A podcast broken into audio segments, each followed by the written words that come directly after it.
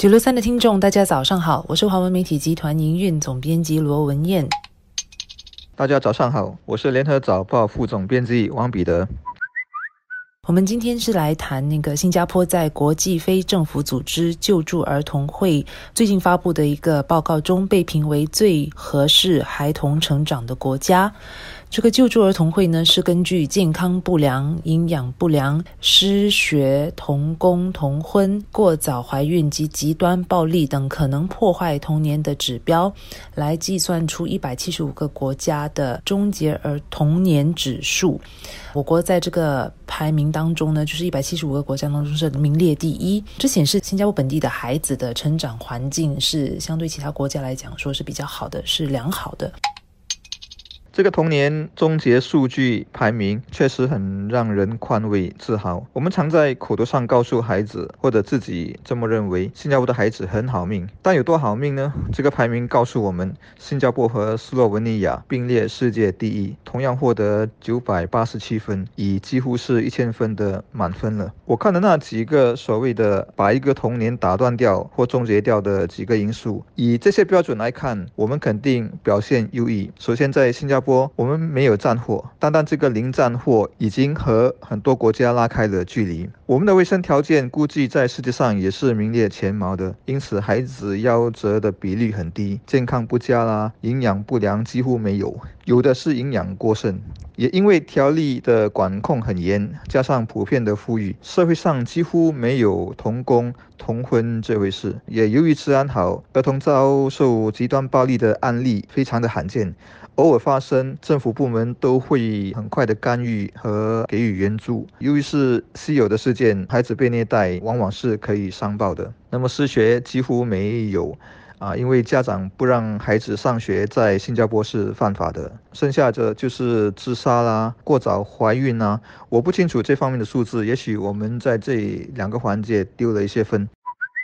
好的成长环境也为新加坡的孩子提供了一个很好的起跑点，但是呢，这样的一个好的物质环境是否代表孩子就是快乐幸福的呢？我并不认为是如此。这个调查主要是衡量孩子童年的那个生长的环境好不好。但是有一个好的那个环境，并不代表孩子就是快乐的。他固然为孩子们奠定了一个好的起跑点，也营造了一个很好的环境，让孩子们比相对于其他身处在战乱或者社会动荡不安的孩子们，应该算是比较幸福。但是在心灵世界方面，并不代表说孩子就一定是快乐或者是幸福的。因为在新加坡，我们都知道啊，我们是样样追求卓越的一个社会。孩子们在学习方面面对很多来自可能学校也好、家长也好的压力，或者说甚至是来自自己的压力。去年就有一项调查，就是由经济合作与发展组织发布的一个调查，它是面向全球七十二个国家的五十四万学生所进行的调查，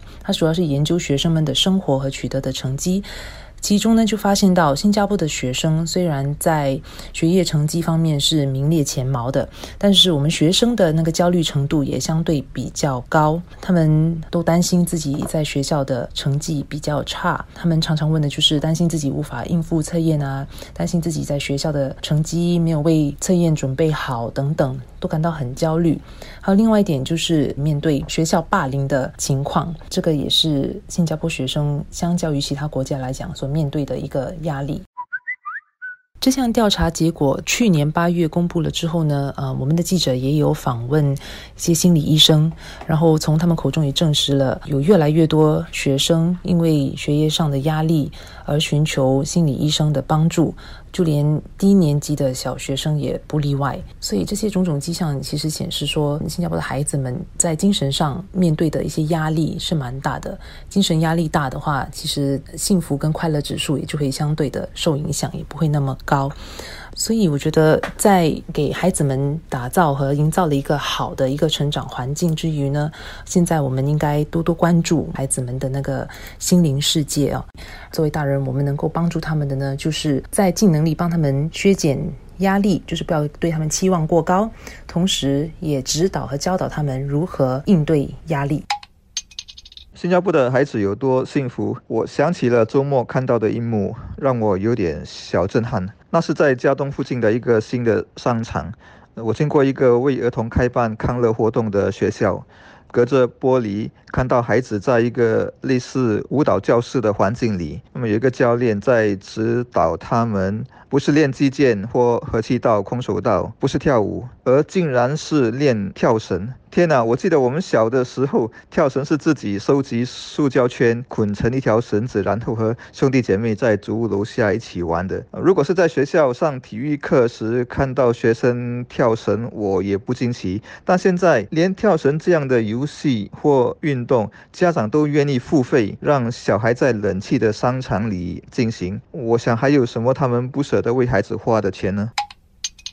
新加坡的得分高，世界第一，当然值得高兴。但我常说，每回看到我们很靠前的排名，我们心里一定要有一点点的清醒。首先，我们是城市国家，而且是发达城市国家，和我们比的很多是比我们大的的那些国家，而大国总有城乡差距。就算是很先进的欧洲国家。这些国家也还是有农村，那么农村的条件肯定是输给城市很多的，因此大多数的国家的平均分数会被拉下来。至于不发达的国家或所谓的失败国家，例如，如果你拿非洲撒哈拉以南的国家来跟新加坡比的话，那就更不是苹果比苹果了。所以，我觉得我们看这些排名，如果是城市之间的比较，那还算有点意义。但是如果把所有的国家都放到一个篮子里面相比的话，那么这些排名有时候我们要稍微打一点折扣，哪怕我们的成绩很好，排第一、排第二的话。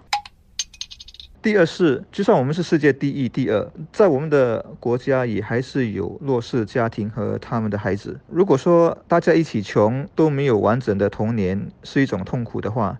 那在天堂里少数孩子生活过得不好也是一种不同的痛苦啊！我的同事星期天在一个专栏里写了一个孩子，学校组织孩子们到附近的租赁主屋慰问老人家和贫困的家庭。那么这个孩子不想参加，一个人躲开了。